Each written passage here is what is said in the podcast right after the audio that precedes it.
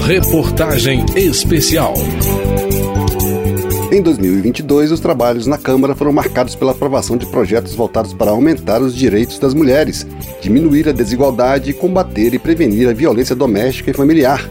Teve também a aprovação de projetos para melhorar a saúde do brasileiro, com o aumento de cobertura dos planos de saúde, inclusive para o tratamento do câncer, e para melhorar os salários dos profissionais da enfermagem. Eu sou Antônio Vital e convido você a acompanhar comigo o segundo capítulo dessa série especial de retrospectiva.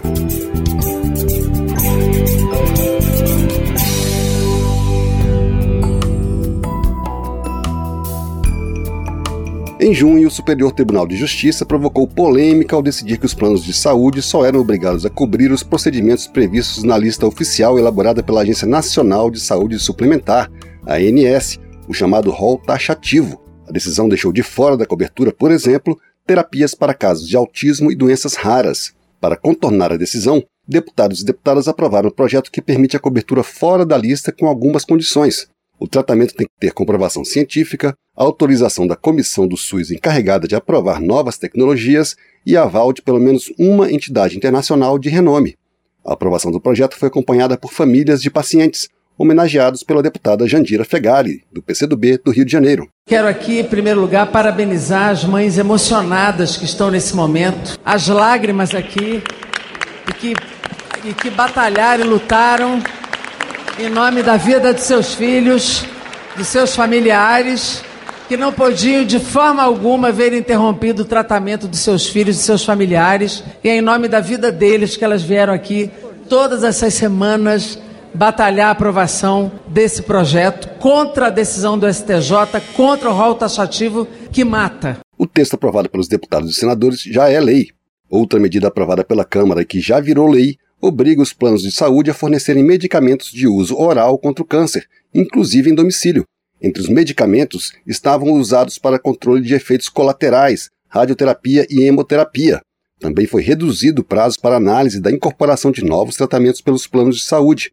A relatora, a deputada Silvia Cristina, do PL de Rondônia, explicou. O texto do PLV não resolve apenas a problemática do fornecimento da quimio oral para os pacientes com câncer. Asseguramos também uma nova metodologia para incorporação de todos os medicamentos, reduzindo prazos de mais de três anos de incorporação para até 180 dias, já contando inclusive com a prorrogação. Uma grande evolução para o país para a regulamentação do setor e principalmente a certeza do paciente que será atendido. E os deputados e senadores aprovaram e já virou lei a criação de um programa de acompanhamento individual na rede pública para as mulheres com câncer de mama, desde o exame inicial até o diagnóstico e tratamento.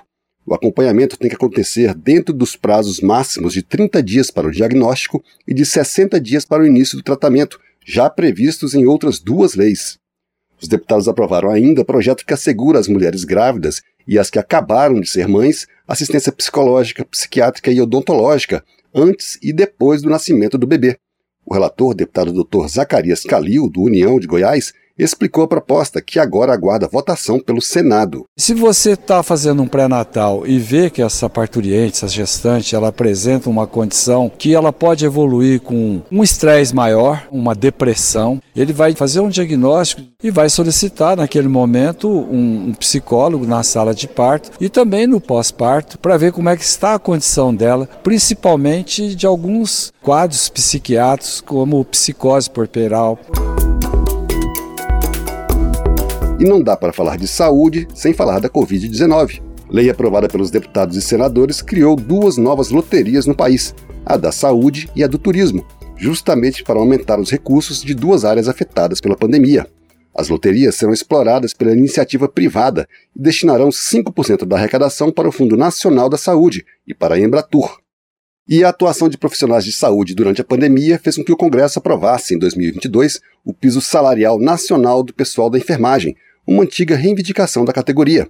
O projeto foi aprovado pela Câmara em maio, com as galerias do plenário ocupadas pela primeira vez desde o início da pandemia. Eram profissionais de saúde de todo o país que comemoraram a definição do piso salarial nacional de R$ 4.750 para enfermeiros e enfermeiras.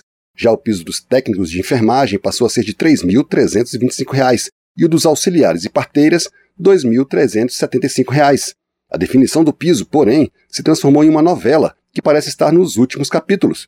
Em julho, o Supremo Tribunal Federal suspendeu a aplicação do piso, a pedido da federação que representa os hospitais privados, até que fosse definida uma fonte de recursos para o pagamento e até que fosse analisado o impacto financeiro do gasto para empresas privadas, estados e municípios. Faltando uma semana para terminar o ano legislativo, Câmara e Senado aprovaram e entrou em vigor emenda constitucional que cria uma fonte para a despesa. O texto prevê uma complementação do governo federal aos estados, ao Distrito Federal, aos municípios nos moldes do que já acontece hoje em relação ao Fundeb, o Fundo da Educação.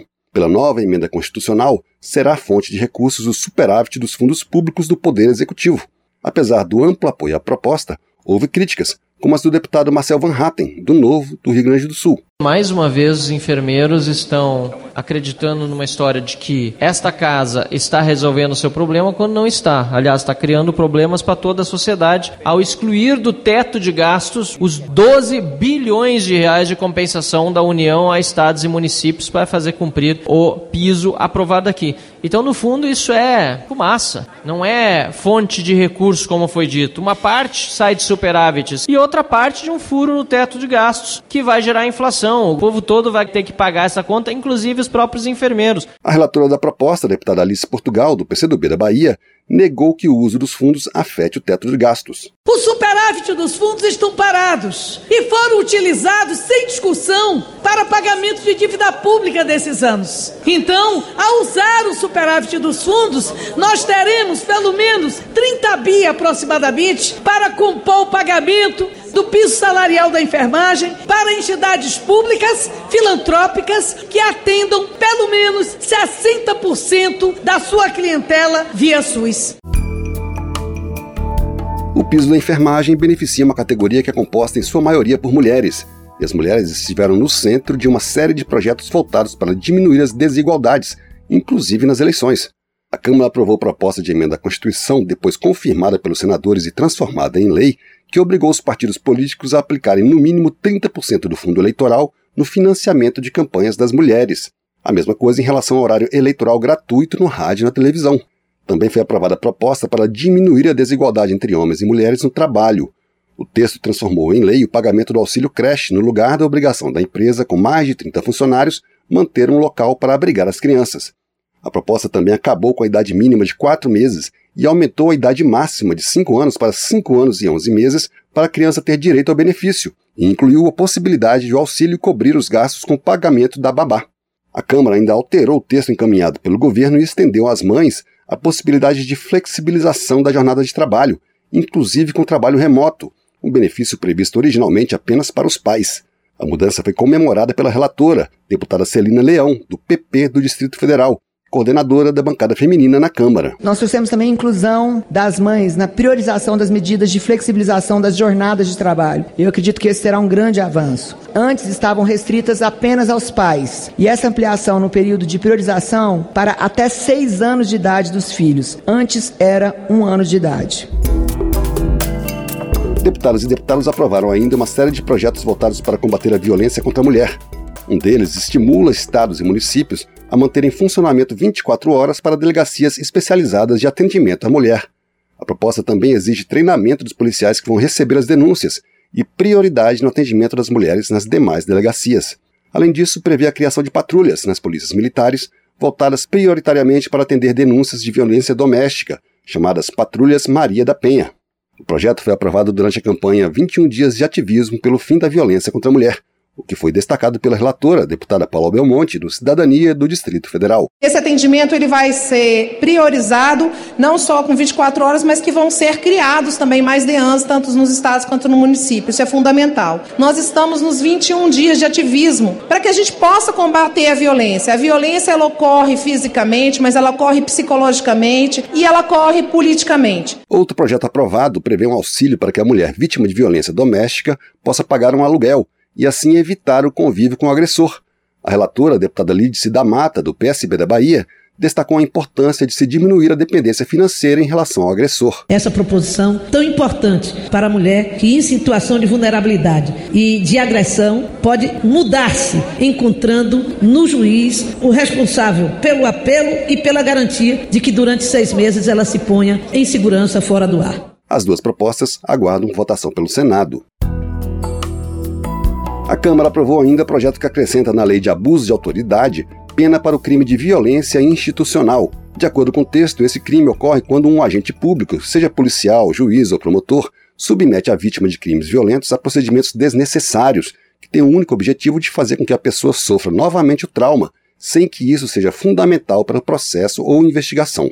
O projeto foi apresentado após as denúncias de abusos cometidos por autoridades policiais contra a modelo e influenciadora digital Mariana Ferrer, ao longo do processo em que ela denunciava um empresário de Santa Catarina por estupro. O objetivo é coibir abusos, como explicou a relatora, a deputada Soraya Santos, do PL do Rio de Janeiro. As instituições, quando têm que acolher a vítima no ápice da sua dor e provar com uma revitimização, como assim citou agora há pouco o caso Mariana Ferre pela deputada Érica Cocai. Ali é um exemplo claro de uma pessoa vítima de violência que, se não fosse as audiências à distância e a gente pôde ver a dor na alma dessas pessoas que se socorriam do poder público. A proposta já virou lei.